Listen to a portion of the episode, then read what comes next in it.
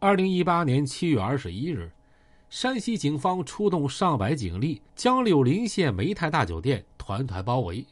在首都北京，一次秘密抓捕行动也在同步进行。煤炭大酒店的所有者柳林首富陈洪志，在自家地下室被警方抓获。陈洪志，吕梁市柳林县人。二零零三年，二十八岁的陈洪志开始做煤炭生意。在十几年的时间内，陈洪志成了拥有资产上百亿的柳林首富。他最得意的时候，拥有四座主体煤矿、四座洗煤厂以及五星级酒店等一大批产业。一九七五年，陈洪志出生在山西省一个普通村落里，他爹呀是个铁匠。一九九九年，陈洪志从部队退役，开了个石料厂。由于他很有经商头脑，他在短短十年时间，从一个小小石料厂老板变成了一个坐拥四个矿场的煤老板。柳林县位于吕梁山西麓，煤炭资源十分丰富，尤其以盛产优质主焦煤而闻名全国。上世纪九十年代末，随着煤炭价格的持续上涨，陈洪志发现，要发财就得开煤矿，开煤矿就得把富矿占为己有。从二零零三年转行开始，陈洪志就组建了一支私人保安队。二零零七年，邓家洼村村民邓底树因为不同意陈洪志承包本村煤矿，被陈洪志的保安队入户围打，造成七处骨折，落下终身残疾。在柳林县，谁挡了陈洪志的财路，保安队就会出手伤人。暴力开路，打字当头，赔偿了事。陈洪志涉黑组织先后拿下了柳林多座村办煤矿的承包经营权。在柳林县，只要他看上的煤矿啊，其他合法经营者不肯让出，陈洪志涉黑组织就以暴力手段制造安全生产事故来达到目的。二零零九年，一路巧取豪夺的陈洪志正式组建了山西凌志集团。拥有了四座主体煤矿、四座洗煤厂和综合购物商厦、五星级酒店等一大批产业，完成了扩张和积累的陈洪志还披上了合法经商的外衣。他通过一些慈善活动，不但被评为山西省优秀企业家，还成了柳林县的人大代表。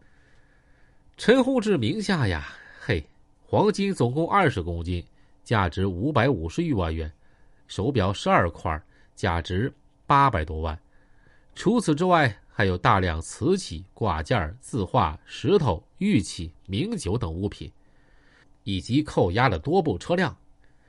相关部门扣押、查封、冻结涉案财物，初步评估大约七十八点四亿元，其中包括房产三百四十一处，估价五十点一亿元；冻结银行账户一百三十三个，冻结资金共计。六点三亿元，冻结银行股份三点六亿元，查封土地十六点二五公顷，估价五点四亿，扣押查封汽车，估价十三亿。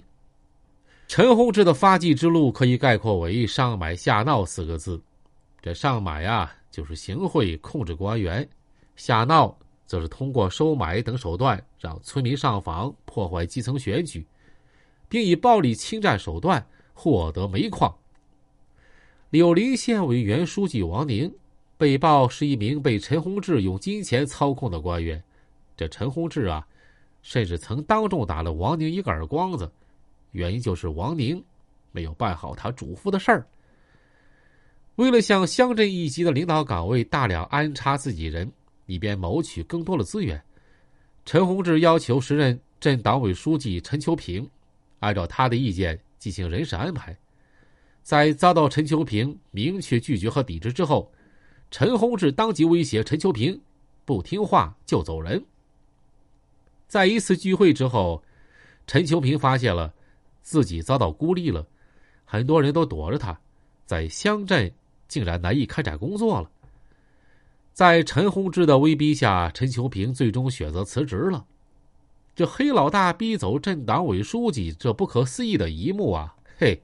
就这么真实的发生了。二零一八年六月，全国扫黑办借力落实重大涉黑案件挂牌督办制度，确保党中央的要求落实在执法办案的主战场上，确保专项斗争始终在法治的轨道上前行。陈洪志涉黑案被列为全国扫黑挂牌督办案件，公安部、最高人民检察院对案件联合督办，山西省对此案提及管辖，异地查办。经查明，陈洪志涉黑组织成员近八十人，犯罪案件多达九十一起，共涉及十八个罪名，其中故意伤害六起，致一人死亡。二零一九年十一月五日，经过近十六个月的搜查举证，陈洪志黑恶势力团伙犯罪案件终于迎来了判决的时刻。陈洪志多项罪名并罚，判处死刑，缓期两年执行。没收个人全部财产，剥夺政治权利终身。